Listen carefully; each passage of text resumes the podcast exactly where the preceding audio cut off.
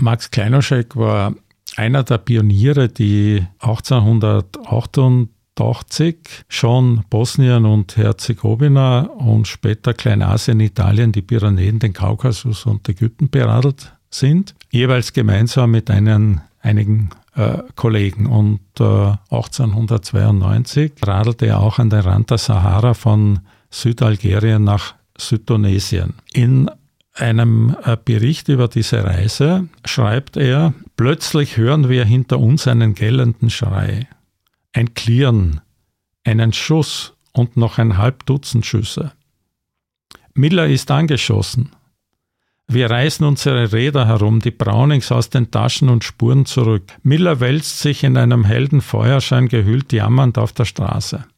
Sein Rad liegt am Wegrand, von der Beduinenkarawane ist nichts mehr zu sehen. Wir reißen den Kameraden auf, seine Hose brennt, wir löschen die Flamme mit dürren Pflanzenbüscheln. Was ist dir geschehen? Haben dich die Beduinen angeschossen? Ich habe keine Beduinen gesehen. Ich bin am Rad eingeschlafen, rückwärts aus dem Sattel gerutscht und meine Hundeschreckbomben in der rückwärtigen Hosentasche sind im Sturz explodiert. Außer einigen Brandwunden und dem gänzlich verkohlten Sitzteil der schönen weißen Hose ist seinem Rade und unseren lieben Freunden nichts geschehen. Wir sitzen wieder auf. Mitternacht ist vorbei. Nach etwa fünf Kilometer erreichen wir die Oase El Cantra.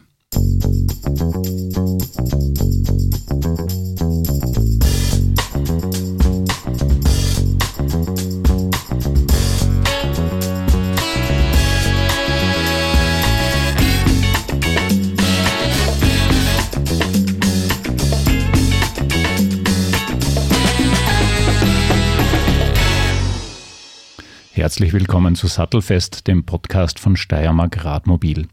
Der Frühling steht vor der Tür und deshalb haben wir uns einen Radler eingeladen, der pro Jahr wohl einige tausend Kilometer auf dem Zweirad zurücklegt. Richard Resch ist Raumplaner und Autor des Buches RadabenteurerInnen. Wir haben schon darüber berichtet auf unserer Website. Lieber Herr Resch, an wie vielen Tagen im Jahr sieht man Sie ungefähr mit dem Fahrrad? Ja, man sieht mich im Winter etwas weniger, man sieht mich im Frühling und im Herbst und insbesondere im Sommer natürlich sehr oft auf den Grazer Radwegen.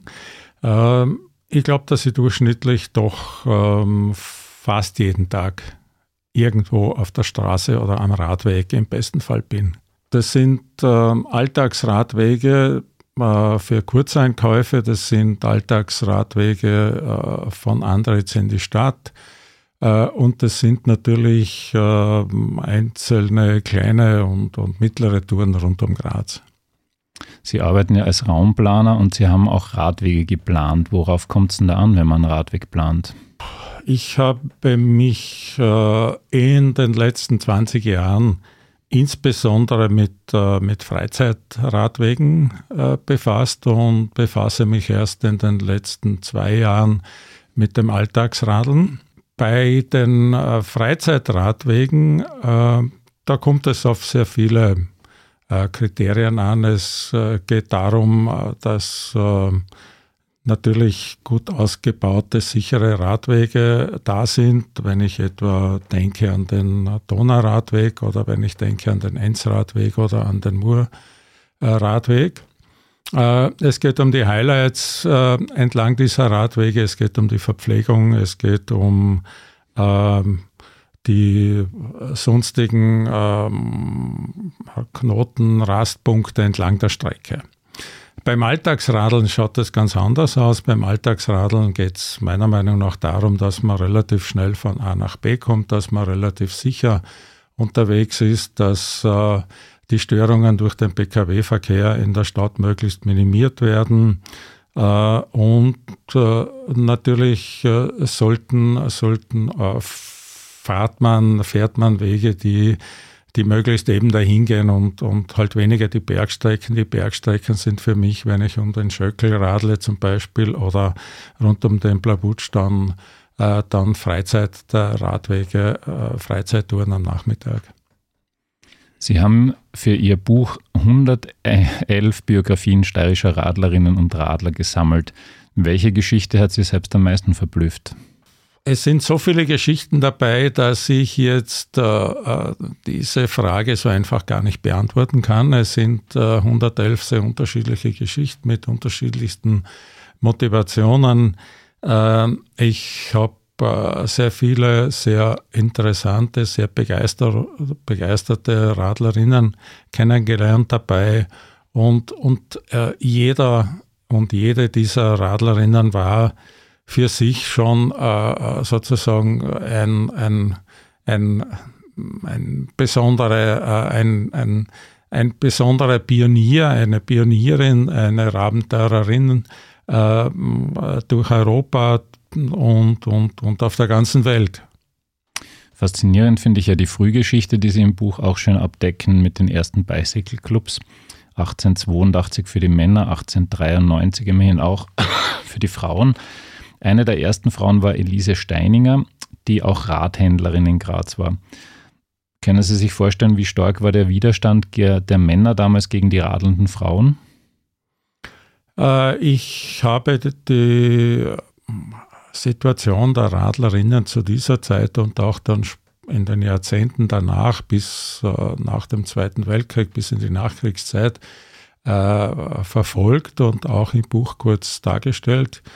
Ähm, es ist ja bekannt, dass äh, die, die Radlerinnen ganz am Beginn, wenn ich jetzt um die 1880er Jahre denke, äh, äh, ich sage mal Exotinnen, exo, absolute Exotinnen waren. Sie waren teilweise äh, Akrobatinnen, sie waren Künstlerinnen, die sich, äh, die es sich herausnehmen konnten, hier, äh, hier ähm, sich, sich besonders zu exponieren. Es hat dann den ersten Grazer Bicycle Club europaweit im Übrigen gegeben, der sich nach, ich glaube, acht Jahren wieder aufgelöst hat, nachdem die, die Männerclubs, die männerdominierten Radclubs, die Frauen dann auch, auch, äh, auch grundsätzlich einmal mit aufgenommen haben. Äh, die Emanzipation äh, der Frauen im Radsport, äh, die hat sich noch jahrzehntelang dahingezogen, wenn ich denke, dass äh, zum Beispiel die Frau Werthan äh, noch in den 50er Jahren eine der wenigen war, die an der Österreich-Rundfahrt teilgenommen hat und, und, und dort 200 Männer sozusagen äh, auf die Plätze verwiesen hat, als äh, eines der Beispiele, die ich auch hier im Buch beschrieben habe.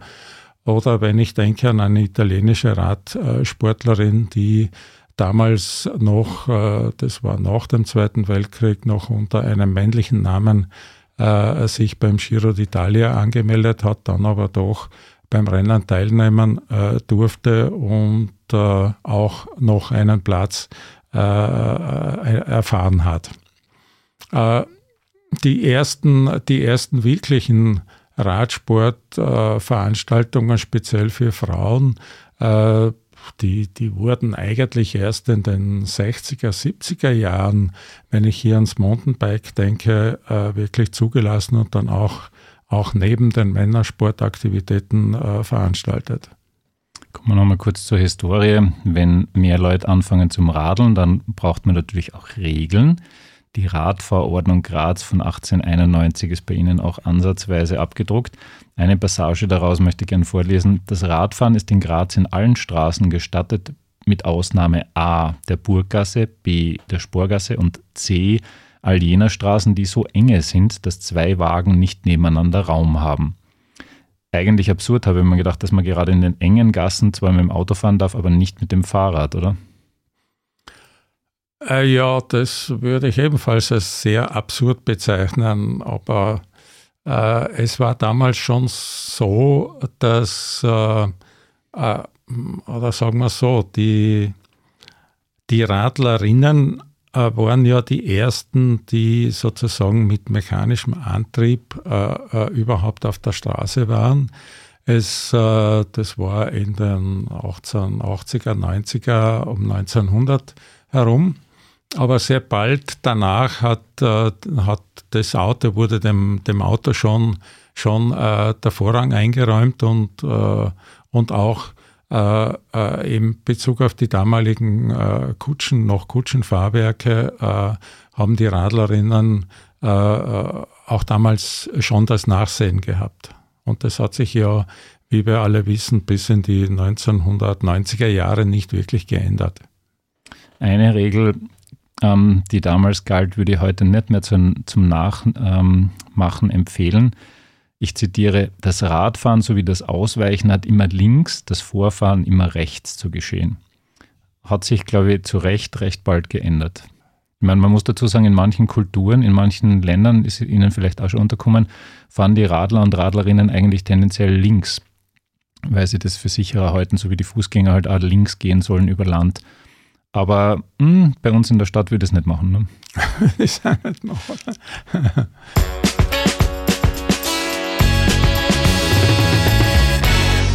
Ähm, weil wir noch bei der Historie. Zuerst war den äh, noblen Herrschaften eigentlich das Radfahren vorbehalten, habe ich den Eindruck. Diese Radfahrclubs, glaube ich, waren eher gutbürgerlich mindestens. Aber für die Arbeiterschaft wird das Fahrrad dann zum optimalen Verkehrsmittel in die Arbeit. Wie teuer war ungefähr ein Fahrrad in der Zeit vor dem Zweiten Weltkrieg? Ja, wenn ich mich recht erinnere, habe ich einmal äh, recherchiert äh, und es hat ein damals gutes äh, Buchrad, äh, eine Größenordnung, äh, wenn ich mich recht erinnere, von einem Monatsgehalt gekostet. Und es war damals äh, noch, äh, doch noch eine sehr teure Anschaffung, äh, die sich nicht jeder leisten konnte. Und wenn ich an einzelne Protagonistinnen der Zwischenkriegszeit denke, dann äh, haben die sich diese, ihre, ihre Fahrräder, mit denen sie dann zum Beispiel nach Mariazell oder auch bis nach München gekommen sind, äh, äh in, in harter Lohnarbeit äh, erarbeitet, beziehungsweise wurden, wurden teilweise unterstützt dabei von ihren Vätern oder Großvätern. Etwas, was auch gar nicht so neu ist, wie wir vielleicht glauben möchten, ist die Idee der Raddemo. 1979 findet man in ihrem Buch, gibt es eine Raddemo in Graz, vielleicht die erste ihrer Art. Auf einem Spruchband ist zu lesen, wir wollen nicht unter die Räder kommen, noch strampeln wir. Sie haben im Vorgespräch gesagt, Sie waren dabei. Äh, ich war 79 dabei und äh, ich kann mich noch gut erinnern an die Situation vor dem Rathaus mit, mit weichem D geschrieben.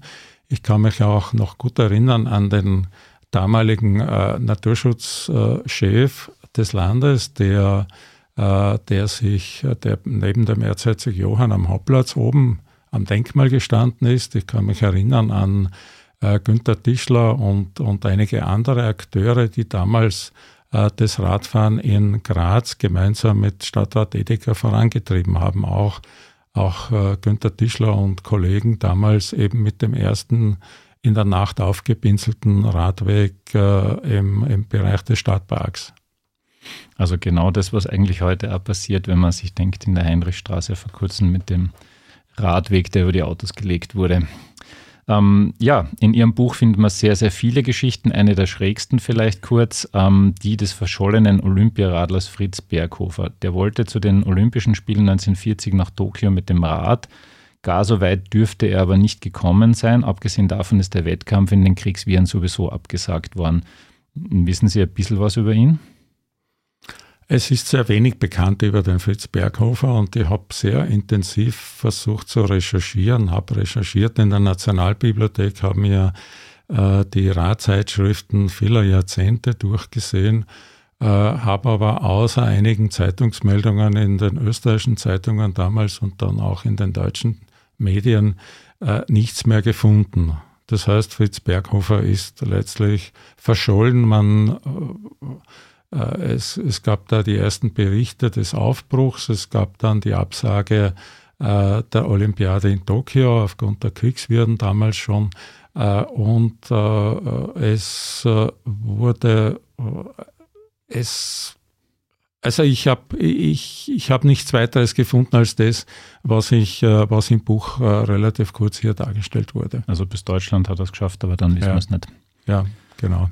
Sie selber haben ja auch viele Länder und äh, sicherlich unzählige Radwege gesehen und befahren. Wo ist denn die Steiermark Ihrer Meinung nach gut aufgestellt und was fehlt uns vielleicht im Vergleich zu anderen Ländern oder Städten? Ja, die Steiermark ist grundsätzlich, äh, sage ich einmal, ganz, ganz gut ganz gut aufgestellt. Ähm, die Steiermark hat sicher Pionierarbeit geleistet beim, beim, beim Murradweg, aber auch den Enzradweg, den ich letztes Jahr äh, zum Herrn Säckel nach Schladming hinaufgefahren bin. Äh, wenn ich an äh, die, die oststeirischen Radwege denke, dann gibt es dort auch einige sehr interessante Runden. Ähm, ich bin, ich bin auch äh, gequert jetzt den Muradweg und über den Prebichel dann hinaus nach Linz. Äh, die Verknüpfung dann vom Prebichel Richtung, Richtung äh, Linz hinaus, äh, da sehe ich noch, noch extremen äh, Verbesserungsbedarf. Generell glaube ich, dass, dass die Steiermark ähm, im Vergleich jetzt international äh, ganz gut aufgestellt ist. Wenn ich aber denke an die, an die Qualität der Radwege äh, entlang der Atlantikküste, wenn ich denke an die Qualität der Radwege in, in, in Holland, teilweise auch in Deutschland, äh, dann äh, sind wir äh, da hier in Österreich noch weit hinten nach. Was heißt das ungefähr Qualität? Das heißt die Pflege des Asphalts oder, oder generell die Planungsqualität? Äh, ich äh, habe gesehen, äh, entlang der Küstentour, ich bin, ich bin vor einigen Jahren die gesamte spanische Küste, französische Küste und dann die Küste entlang der Nordsee, der Ostsee bis ins Baltikum hinauf geradelt und habe da die Unterschiede eben auch in den unterschiedlichen Ländern kennengelernt. Und das geht eben von sehr einfachen aber äh, sehr attraktiven Radwegen äh, durch die Dünen des Baltikums. Äh, das sind teilweise Radautobahnen im, im holländischen Bereich an der Nordsee, teilweise auch an der, an der Ostsee. Ähm, das sind zum Beispiel auch Landstraßen, die mit einzelnen Pflöcken schlicht und einfach geteilt sind in Holland, wo die eine Seite von Landstraßen schlicht für Radler reserviert ist und die Autos, wenn sie äh, äh, sozusagen Gegenverkehr haben, äh, im Ausnahmefall auf, die, auf den Radwegeteil sozusagen ausschwenken können oder stehen bleiben können. Boah, klingt aber auch nicht ganz ungefährlich.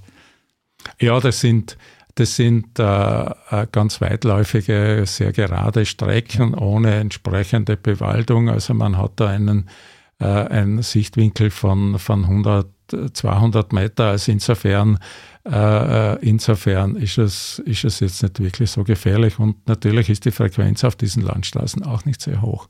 Kann man schon mal so einen holländischen Tomatenlaster überholen unter Umständen.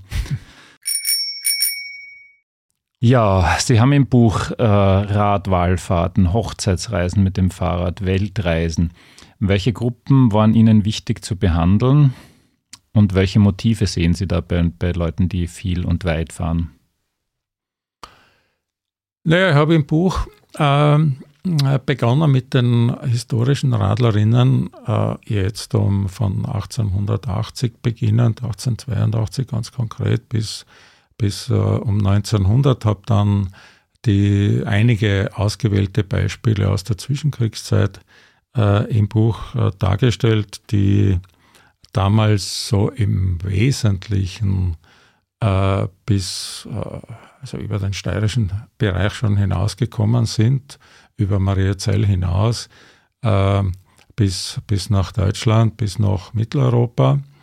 Und ich habe äh, dann in der Nachkriegszeit eben äh, mit äh, beschrieben die, äh, die, die, die Wiedererfindung des Radfahrens äh, meine ich jetzt einmal erst in den 70er, 80er Jahren dann wieder.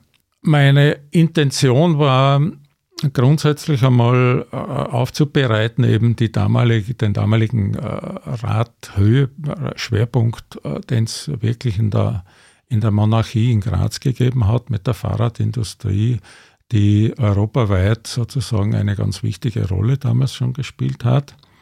Ähm, mir war es dann insbesondere wichtig, die äh, Motive dieser Radlerinnen von den historischen Weg bis zum Jahr 2020 auch zu beleuchten äh, und, und diese Motive auch entsprechend zu beschreiben mit ihren Geschichten. Also äh, Motive im Bereich natürlich der sportlichen Herausforderungen, äh, teilweise bis an die Grenzen zu gehen mit ihren äh, Touren.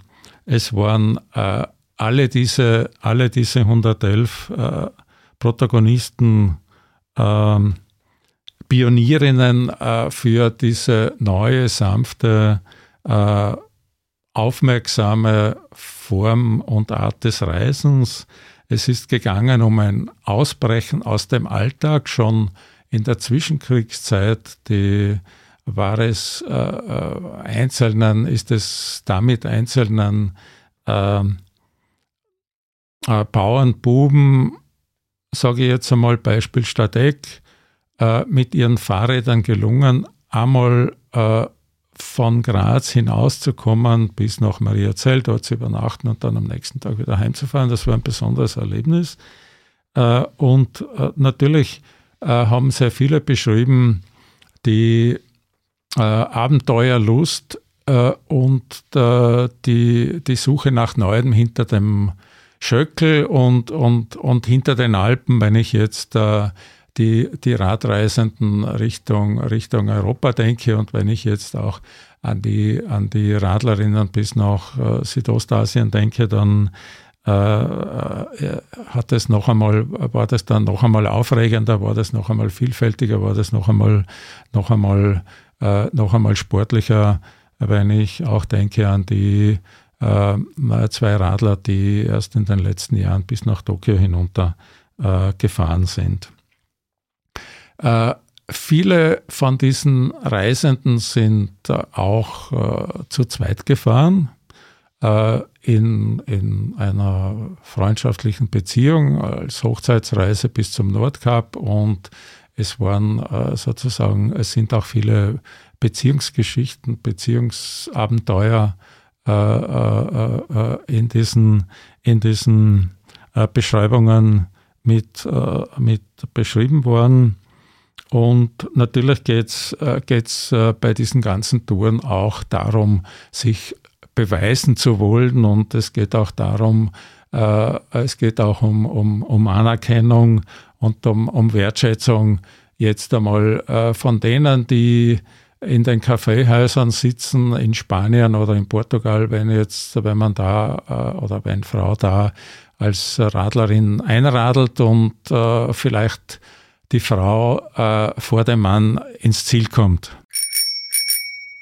Was macht denn eine begeisterte Radfahrerin oder einen begeisterten Radfahrer tendenziell aus? Sind es oft schon frühkindliche Prägungen oder ist das eher die pubertäre Sehnsucht nach Unabhängigkeit oder alles davon? Naja, es ist, äh, es ist sehr vielfältig. Ich äh, bin äh, zum Beispiel natürlich Alltagsradler, habe mit, mit den weiteren Touren erst im Jahr 2011 begonnen, ähm, wo ich mir die Frage gestellt habe, soll ich jetzt weiter jeden, jede Woche meine 60, 70 Arbeitsstunden machen oder reduziere ich nicht ein bisschen und, und, und schaue, dass ich äh, mir die eine oder andere Auszeit gönne und, und, und äh, in einer ersten äh, Runde sozusagen Österreich umfahren habe und dann eben Europa erkundet habe. Ähm, äh, die, die Motive äh, der Zwischenkriegszeit waren eben waren so das Ausbrechen aus dem Alltag, äh, aus, den, aus diesem häuslichen biedermeierlichen Dasein in der Landwirtschaft oder auch irgendwo als Arbeiterin. Ähm, viele sind, äh, sind auch erst in, in späteren Jahren zum Radfahren gekommen. Äh, sehr viele wiederum haben äh, ihre Touren, äh, für viele war, waren äh, die Touren so ein, ein, ein äh, ein, ein Abenteuer oder eine, eine Weltreise, äh, die mit, mit Einbrüchen oder mit Umbrüchen in ihrem Leben zu tun gehabt haben, wo sie sich äh, im Zusammenhang mit diesen großen Reisen teilweise auch neu erfunden haben, wo sie teilweise auch, ähm, ähm, auch den Beruf gewechselt haben. Wie lange haben Sie eigentlich an dem Buch gearbeitet? Ja, ich habe an dem Buch äh, gearbeitet, äh, das äh, vorige Jahr 2022. Es war eine ganze Jahresarbeit, muss ich sagen. Ich habe äh, begonnen äh, gegen Weihnachten 21. Anlass war damals die, die, die Radausstellung im, im Graz-Museum und es sind in dieser Graz-Ausstellung äh, insbesondere die Alltagsradlerinnen und die Historie und die Entwicklung äh, zum Radfahren im Alltag beschrieben worden. Und ich dachte mir, ich möchte jetzt einmal einen Beitrag leisten dazu, äh, wie die, die Reiseradentwicklung äh, rund um Graz, rund um die Steiermark hinaus in die Welt, wie sich das entwickelt hat und habe dann eben begonnen, äh, im Schneeballsystem äh, zuerst einmal im Freundeskreis, dann äh, darüber hinaus eben im weiteren Bekanntenkreis äh, nach solchen Radabenteurerinnen zu suchen, in Interviews ihre Geschichten, ihre Erlebnisse zu beschreiben. Und letztlich hat es dann noch eine äh, Aufforderung in den Medien ausgehend vom Graz Museum gegeben, wo dann noch einmal äh, äh, äh, Radpionierinnen, nach Radpionierinnen gefragt wurde und da sind dann noch einmal 15, 20 dazugekommen. Und wenn ich an eine dieser Pionierinnen denke, auch äh, mit ihrem Motiv, äh, es ist äh, eine äh, inzwischen 84-jährige Frau, die nach ihrer weit nach ihrer Pension mit dem Radfahren begonnen hat und jetzt mit ihrem E-Bike in diesem Alter noch die Großglockner Hochalpenstraße und natürlich alle Flussradwege der Steiermark und, und, und Österreich schon erfahren ist. Das Buch ist übrigens im Weißhaupt Verlag erschienen.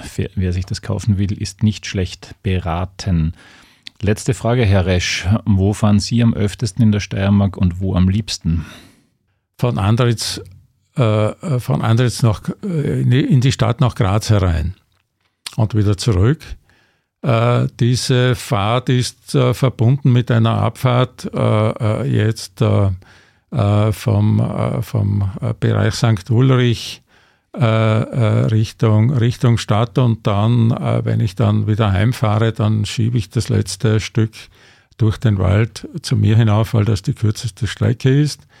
Ähm, eine Lieblingstour von mir führt mich über die Platte bis hinten äh, nach Maria Trost und, und, und dann weiter wieder zurück zum Hilbenteich und die Panoramagasse wieder, äh, wieder, wieder, wieder hinauf. Ähm, eine äh, sehr beliebte Fahrt, die ich oft mache, ist die, die, die, die Kurzfahrt um den, um den Plabutsch oder, oder auch um den Schöckel. Ähm, ich bin natürlich äh, damals schon mit dem Waffenrad äh, die, den Muradweg nach Bad Radkersburg gefahren. Ich äh, bin äh, äh, die, den Enzradweg äh, Richtung, Richtung Schladming gefahren, den gesamten Muradweg, habe die Alpen am Brebichl überquert, bin in der Oststeiermark unterwegs gewesen, den Rabtalradweg, den ich natürlich kenne. und im Zusammenhang mit der, mit der Planung äh, des äh, Alpen, des, des Mur-Trauradweges, äh, habe ich mir natürlich auch die, die, die Radwege, bin ich auch die, die, die Radwege jetzt Richtung Slowenien und Richtung Italien bis an die Adria äh, schon gefahren und, und das sind auch eine meiner Lieblingsstrecken dazu. Also wenn jemand einen Tipp für eine gute Radtour braucht, glaube ich, ist er beim Richard Resch gut aufgehoben. Ähm, da drängt sich eine Frage noch auf. Sie sind jetzt auch keiner, der nur ein Fahrer zu Hause stehen hat, oder? Äh, nein, es sind inzwischen zwei fahrtüchtige Räder geworden. Ähm, ich habe ein, ein Tourenrad mit dem ich derzeit meine Stadtfahrten mache und mit dem ich auch die letzten äh, zehn Jahre fast schon gefahren bin mit diesen etwa 20.000 Kilometern. Das ist immer das gleiche Fahrrad. Und ich habe jetzt äh, zu meinem äh, Geburtstag ein sportliches Rad äh, bekommen, äh, ein leichteres Rad, mit dem ich äh, im Frühling jetzt, ab jetzt schon, und die haben wir schon die nächsten Tage vorgenommen, dann einmal auch mit meinen zwei Kindern, die auch sehr Fahrradbegeistert sind, äh, die eine oder andere sportliche Tour in, in Graz und der Umgebung vornehmen werde.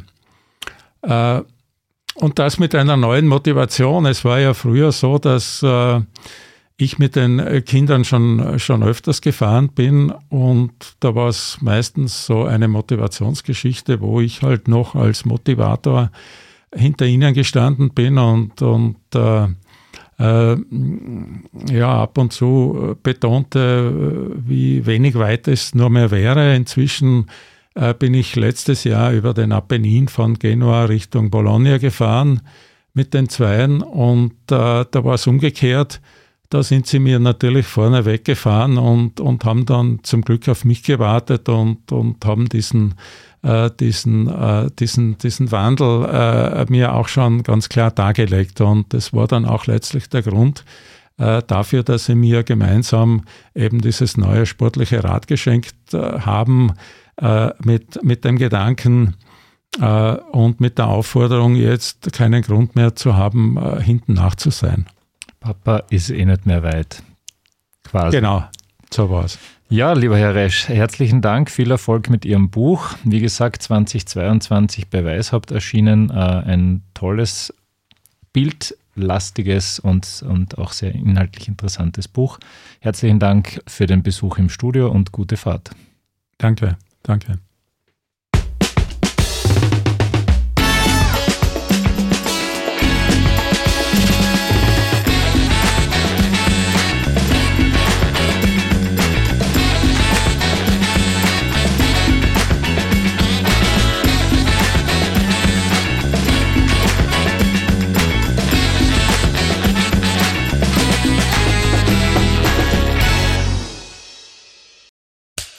Cut. Wer hat's produziert? Das Pod. Deine Podcast-Agentur.